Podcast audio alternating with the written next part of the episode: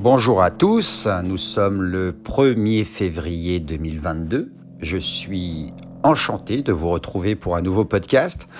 Aujourd'hui, on va parler des fintech et plus précisément des cinq licornes françaises dans le domaine de la fintech.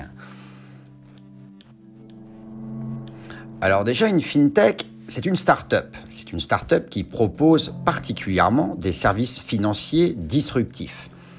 Le business model et le développement d'une fintech reposent sur des technologies comme l'intelligence artificielle, la blockchain et le deep learning. Ce sont des entreprises dites de rupture. En effet, les fintechs s'imposent par leur capacité d'innovation et leur modernité. De plus, elles offrent souvent des services fluides, ce qui permet un gain de temps non négligeable. Les fintechs deviennent des acteurs incontournables de l'économie en 2022.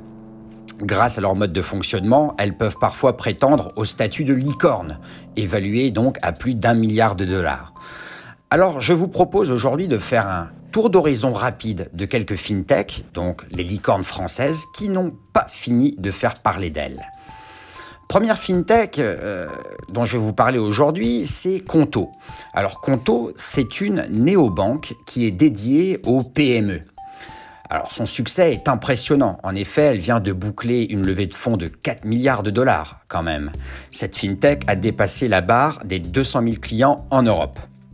Elle propose des services bancaires traditionnels avec la carte bancaire, les moyens de, de, virements, des prélèvements, etc. Donc le but de Conto, c'est de simplifier au maximum l'activité de ses clients qui sont donc des PME.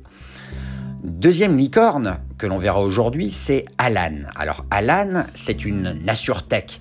Elle est spécialisée dans l'assurance santé pour les entreprises et les entrepreneurs indépendants.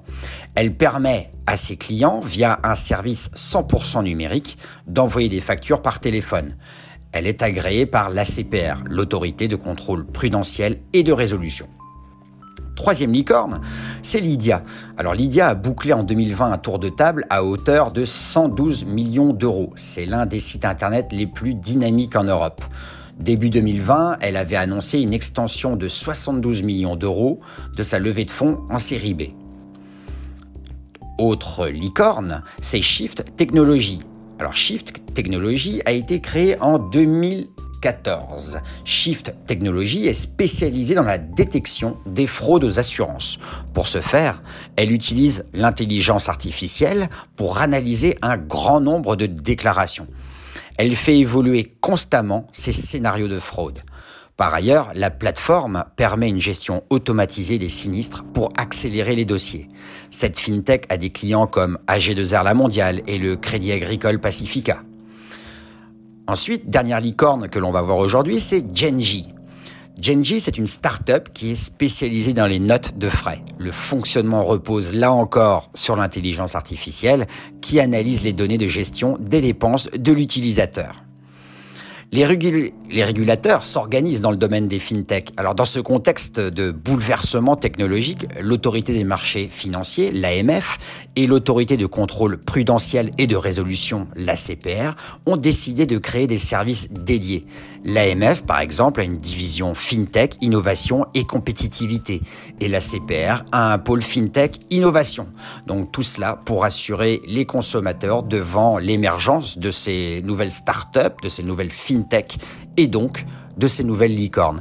Voilà, j'espère que ça vous a intéressé. Je vous dis à très bientôt sur pour un nouveau podcast et sur notre blog de rédactionfinancière.com pour des nouveaux articles qui arrivent à peu près tous les jours en ce moment. Voilà, à très bientôt. Au revoir.